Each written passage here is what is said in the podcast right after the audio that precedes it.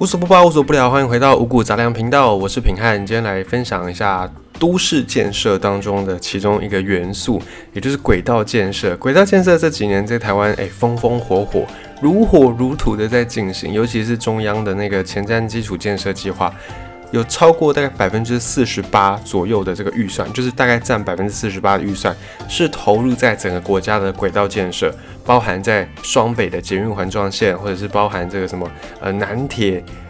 往再往东移，然后延伸到台东，或者是这种高铁延伸到屏东，延伸到宜兰等等。而这些轨道建设呢，大家都非常的能够从新闻上经常看到有人在讨论这些事情。那轨道建设这几年，诶，也慢慢的。真的，大家比较重视，因为现在的私家车太多太多了。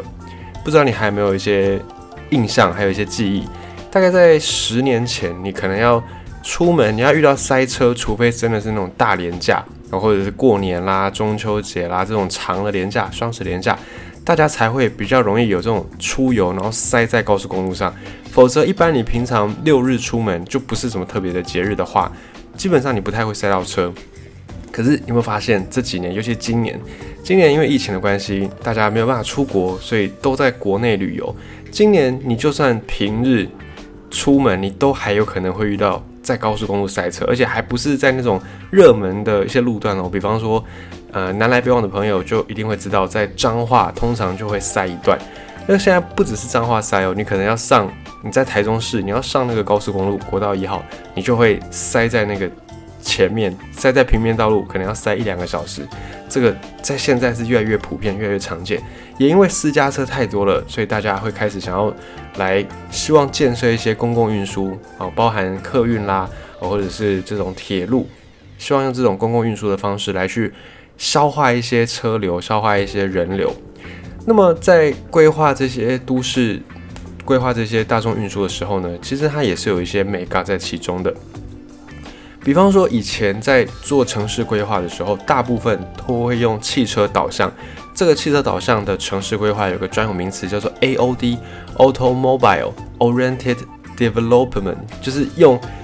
车用汽车为思考点来去规划整个都市，所以就会去想说，诶，这条路哦，可能人口有多少，要用几线道啊？要哪一个线道要分给左转道？然后什么红绿灯要怎么样去设置？以前的都市大概都是以汽车为导向去设置，所以呢，你就会发现，哎，等到人口上升到一定的高度之后，这个道路就会变得又挤又窄。然后呢，你要转弯、左转、右转等那个灯号也非常的不方便。现在很多的新的都市、新的城市在规划、在设计，就改用大众运输系统来去做思考。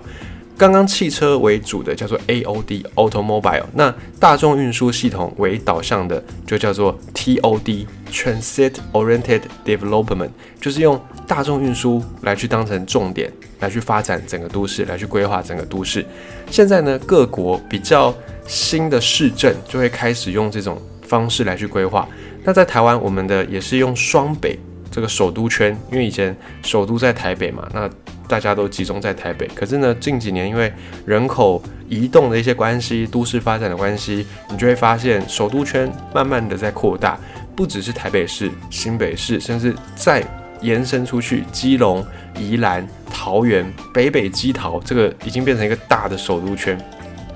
那也有很多很多新的市镇也跟着发展，比方说淡水，比方说林口，啊，这些都是慢慢慢慢扩散出来新的市镇。那这些新市镇在规划的时候呢，也比较会倾向用大众运输的立场来去思考要怎么样规划。尤其在新北跟台北市双北的环状线开始在盖之后呢，呃，很多的政治人物、很多的官员也说，基本上就是捷运盖到哪，都更做到哪。把这种 TOD 就是以大众运输为导向的城市规划，这样听起来很绕口、很抽象的概念，变成非常具体的一个口号：捷运盖到哪，都更就做到哪。但是呢，这个捷运盖到哪，都更做到哪，却有一些盲点。好，比方说以这个 TOD 来讲，照理来说，我们应该是要用大众运输来去做规划嘛。那用大众运输的一个好处就是，你可以把人潮限制在某一些特定的点，比方说，嗯以这个捷运经过的地方，你就会发现，那闹区就是从捷运会经过的地方开始发展，所以你就能够比较好去掌握，哎，大概哪一些地方是有空间可以发展的，那你就让捷运沿线去经过那些地方，这样子一来呢，你就比较不会发生那种，哎，人口爆量，然后塞不下，往其他地方挤，就比较不会出现这样的问题。可是呢，在这种呃都市更新的规划当中，很容易会变成有一些盲点。这个盲点，呃，像是政府可能会误解，或者是人民可能会误解，说捷运盖到哪，都更就做到哪。这句话听起来好像没什么问题，但是呢，有一些地方它没有那么旧。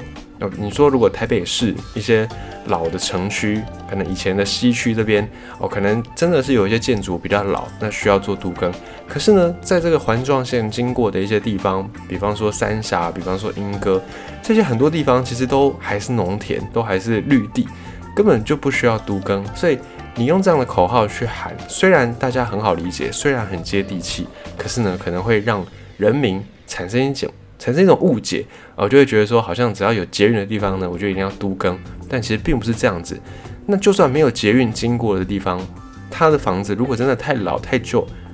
以安全考量，以整个都市的一个效率来考量，就算没有捷运，该做都更的也要做都更。所以有一些专家学者，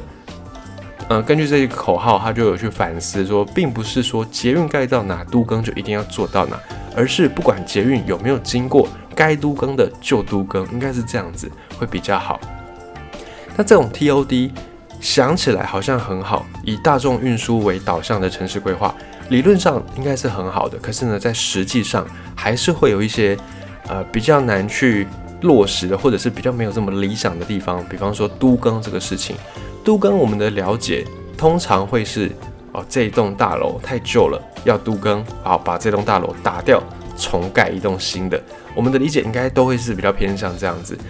这个实际上在台湾大部分的都更也都是这样子，房子旧了就这一栋旧了拆掉盖一栋新的，通常只是针对单一建筑物，或者是只把那个基地地基给翻新，而不是对于一个区域做规划做改造。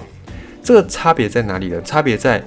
效率上，或者是整体上面会有一个差异。你如果一次只拆一栋，那当然就是你一次就只能看到一栋，那这一次拆一栋，你可能这一栋，然后今年是这一栋，那明年是下一栋，那等到这一条街全部的建筑物都都更完一轮，可能已经差了十年，就是第一栋都更的跟最后一栋都更的可能之间就差了十年，那就会变成有一些管路啦，呃，有一些设施啦，可能就没有连通，不是用同一个规格，不是用同一个系统，就会发发生一些这种。落差，那你到时候又要再花更多的资源来去做整合。那如果你是针对一个范围、一个区域的改造的话呢，其实你就会比较容易用大局、用比较大的格局来去想、来去看。那你在规划的时候也比较不会捉襟见肘，不会说，哎，你规划这边规划好了，就等到你下一次要都跟旁边这一栋的时候，又发现，哎，哦，管线又要挖，又要重买，你就会发现这条路呢，一年三百六十五天，天天都在修路，天天都在。挖路补路，所以在食物上，现在的都更经常是只有着重在一个点，而缺乏一条线或者是缺乏面这种整体的规划。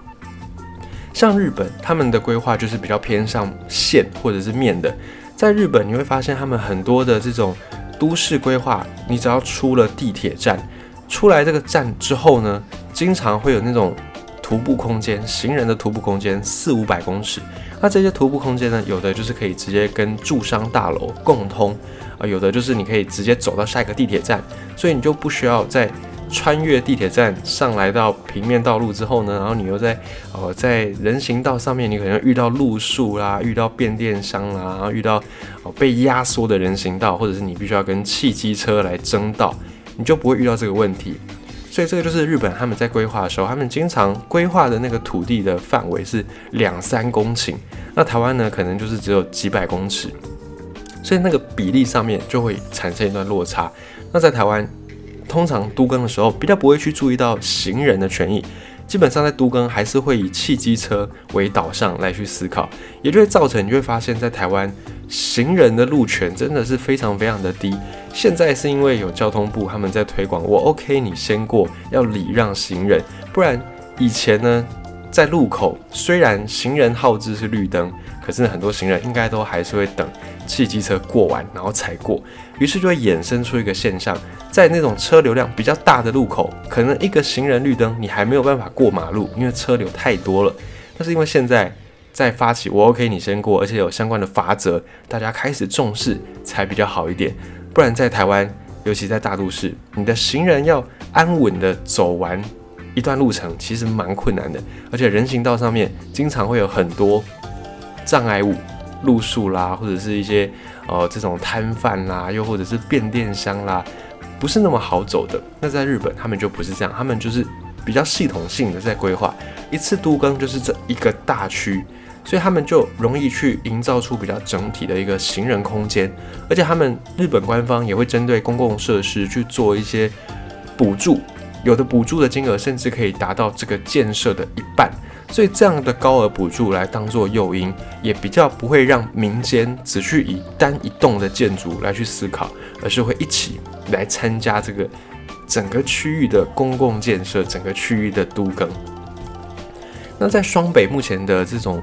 都更政策还是也鼓励民间，就是你在捷运周边要去建设一些公益性的设施。可是呢，也一样，我们还是比较容易从单一角度、从单一个定点或者是单一栋建筑物去思考。因为在台湾实况实际上的实物就是，你就算你想要规划六七百公尺的这种人行徒步区，可是通常这个徒步区不会只经过一户，不会只经过一个地主。会牵涉到很多的单元，很多的建筑物，这个呢就不可能是一个地主能够完成的，一定要有整体的规划。那在台湾目前参加都更的角色当中，政府的那个角色是没有这么吃重的。在日本，他们是由政府来去主导整个都更，所以很容易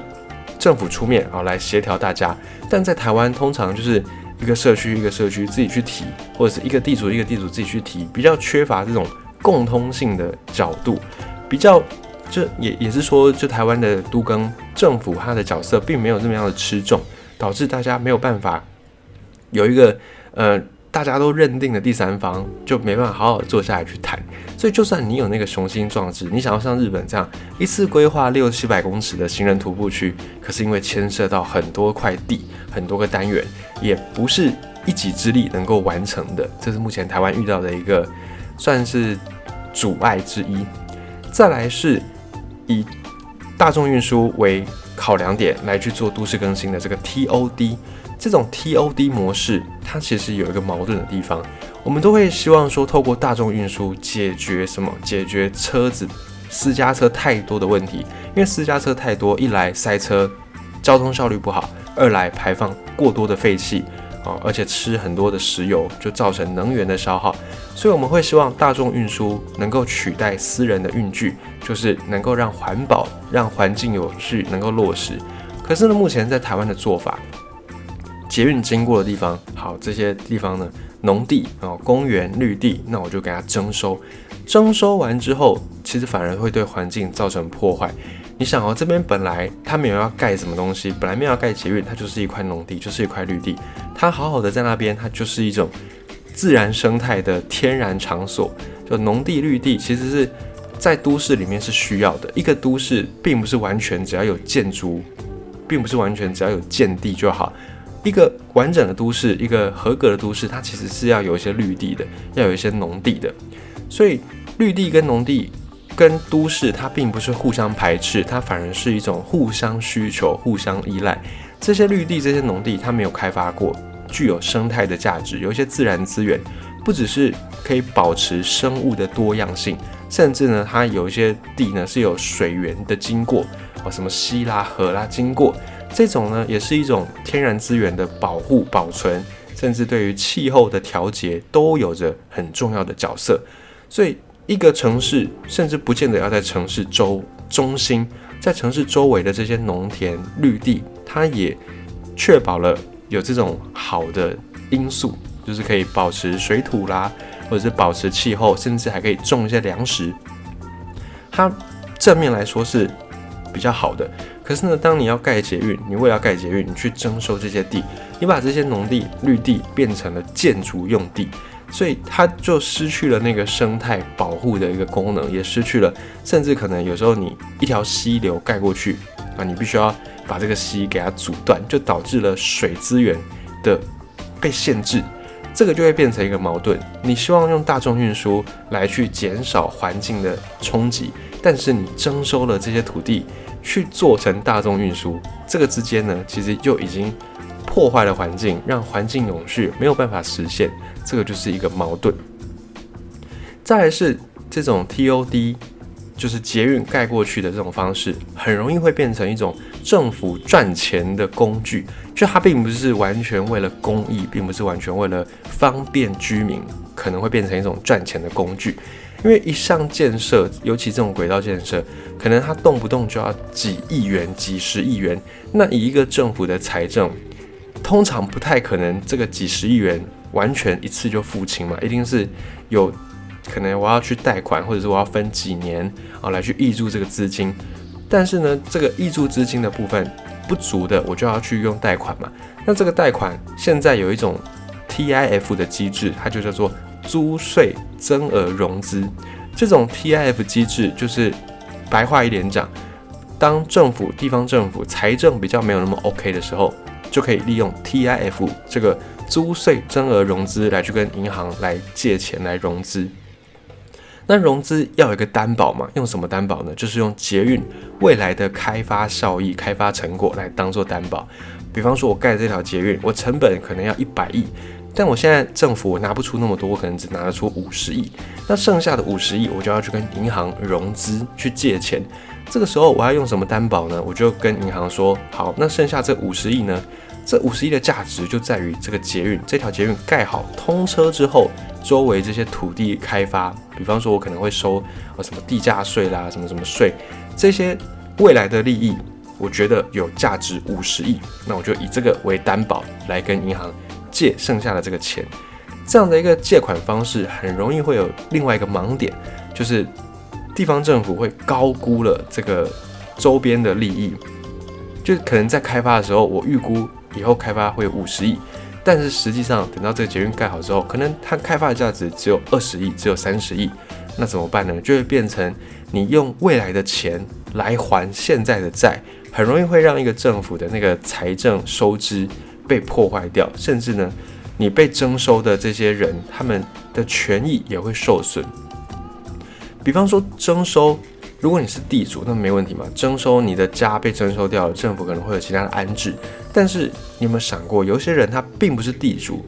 他只是租房子的租屋主。那他租屋，你这个房子被征收掉了，土地被征收掉了，好，那地主可以有新的房子，有新的补偿。那这些原本在这边租房子的人该怎么办呢？你要怎么样去安置呢？这个也是一个算是我们必须要去思考的一个问题。然后再来就是补偿跟安置，我们就接接着讲。补偿跟安置看起来好像没问题，我政府征收你的土地，所以我补偿你，因为你是为了公益，所以让出你的地来给给公家使用，给公益使用。所以我政府呢于情于理，我补偿你啊，或者是我安置你，这个是合理的。想起来当然是这样，很美好。但是呢，官方给出来的补偿金并不一定是真的市价，就像你你去查到的这个房子的。市价，然后跟它的那个公告地价，通常会有一段落差哦。公告地价是政府公告的，没错啊，哦是银行这边认定的，没错啊。可是你实际上在买卖的时候，你很少很少真的会去参考所谓的公告市价、公告定价，你还是会去按照这个市场上面的行情来去做买卖。那政府也是一样，政府在给你补偿金的时候，很多时候呢，给出来的那金额未必是真的市价，就会变成之间有一些落差。但征收的时候，通常比较会变成啊，政府说怎么样，政府说了算。通常比较容易会变成政府单方面的在定价。这个时候呢，被征收的这些地主就会造成权益上面的一种受损。而且呢，因为有安置，因为有所谓的补偿制度，更会让政府变得好像说啊，反正我可以补偿，反正我可以安置，所以呢，我就进行这种强力征收，进行合理化的征收。如果没有补偿，如果没有安置，其实，在征收阶段，如果这个地主不同意，或者是有怎么样，是可以有一些协商的空间啊，有一些讨论的空间。但是呢，因为有了补偿，因为有了安置的制度，会让那些地方政府觉得，诶，有一个比较肆无忌惮，你就会觉得说啊，反正会补偿你啦，会安置你啦，那你就是征收。所以本来可能不是那么样适合征收的地段，反而就因此被征收了，那就会变成这种无所顾忌的滥用征收。其实它反而是会跟人权有一些抵触的。那所谓的抵触，就像我们刚才讲的，在租房子的这一群租屋族啊，他的那个权益就会受损，他的居住权的权益就会受损。当然，现在的地方政府呢，都还是会强调要跟地方做一些沟通，不会说很粗暴的这种去征收。不过这个还是会有一些争议啦，就还是要大家来去关心跟讨论。那如果因为捷运开发这件事情、征收这件事情，让原本住在这里的人流离失所，可能呢，诶，也不见得符合大众运输的这个目的。而且在虽然捷运呢，或者这些轨道建设通过会让房价上涨，但是这个房价上涨大概只有屋主开心，大概只有地主开心。在当地啊，如果你是开店的、租店面的这种小的商家，可能就会因为租金上涨。没有办法经营，被连锁的这种大企业、大财团给取代，甚至呢，没有土地权、没有房屋权的原本的这种居民，也可能会因为捷运盖好之后，他的那个租金变得太高，没有办法再继续承租，而被迫离开这个地方。所以有受益者，当然也会有受到负面影响的这些人。我们不能够只单看受到利益的那一群人，然后就觉得，哎，这样盖下去，很多人受惠，那就盖吧。不能够只看受贿的那边，也要看到受到负面影响的这一群人。所以在做这种都市建设，尤其是以大众运输为基准点出发的这种都市规划的时候呢，当然愿景是很美好、很理想的，但实际上实物上在操作还是有很多我们应该要去思考的、应该要去反思的、应该要去再进一步讨论的有一些争议的地方。